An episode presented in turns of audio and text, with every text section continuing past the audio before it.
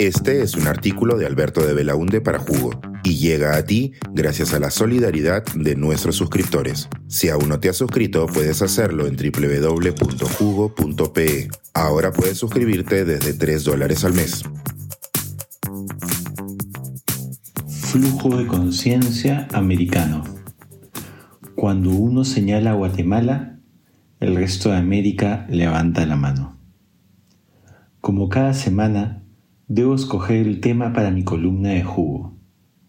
En la reunión editorial del último sábado, dije que podía escribir sobre el sorprendente hecho político que viene sucediendo en Guatemala.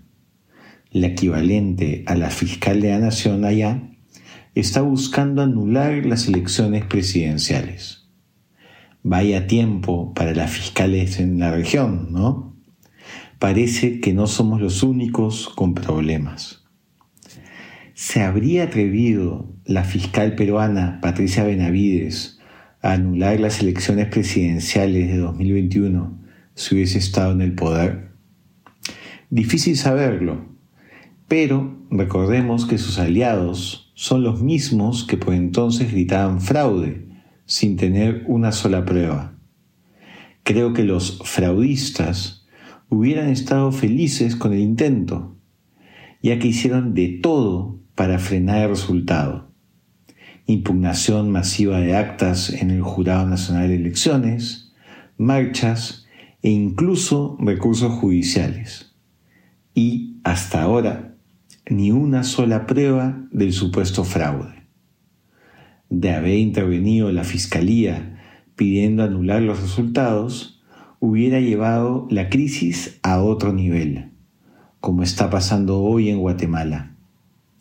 Ha hecho bien el secretario general de la OEA en salir a llamar golpe de Estado a esta maniobra.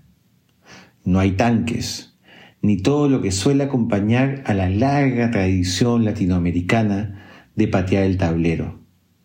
Pero se está abusando de las competencias para intentar revertir el mandato popular y destruir el balance de poderes, tal como lo que intentó el expresidente Castillo en Perú en diciembre de 2022.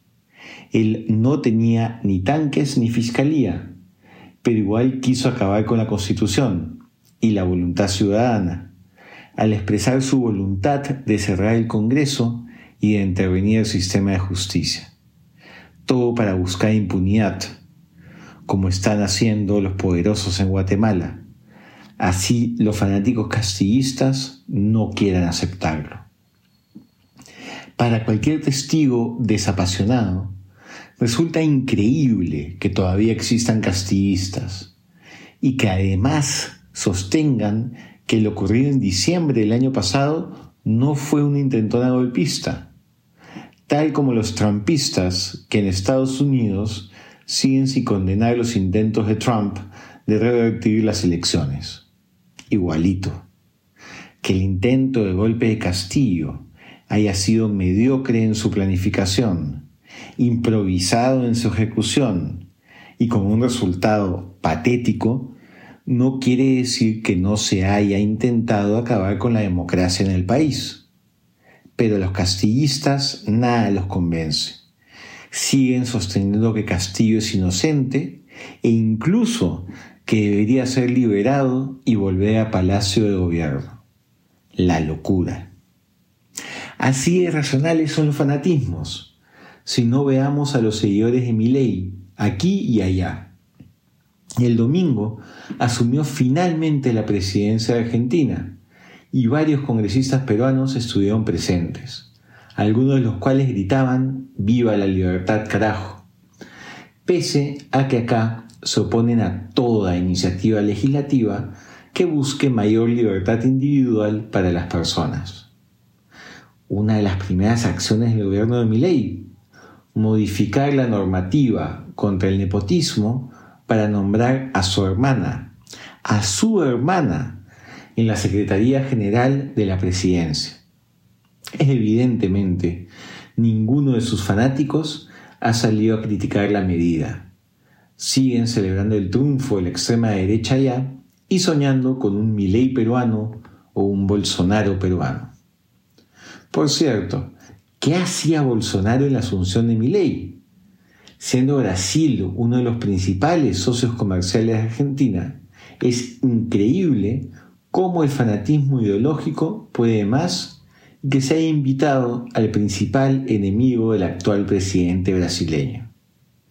Juntarse con alguien que siguió el camino de Donald Trump y de Keiko Fujimori, de poner en duda las elecciones en su país porque el resultado no lo favoreció, le hace poco favor a un presidente que debe demostrar que tendrá un gobierno democrático. Recordemos incluso que los seguidores de Bolsonaro intentaron tomar el Congreso para intentar revertir el resultado, como hicieron los seguidores de Trump en enero de 2021, hace ya casi dos años. Y ya que lo he recordado, es increíble cómo pasa el tiempo y que ahora Trump sea el favorito para ser el candidato republicano y que tenga serias posibilidades de volver a la Casa Blanca. Es que a sus seguidores no les importa nada. Lo siguen ciegamente y él cada vez está más radicalizado. Es increíble cómo los sectores más radicales terminan imponiéndose a los sectores moderados, que supuestamente todavía siguen siendo mayoría en nuestros países. Lo mismo sucede en Chile, donde la próxima semana volverán a rechazar un nuevo proyecto de constitución.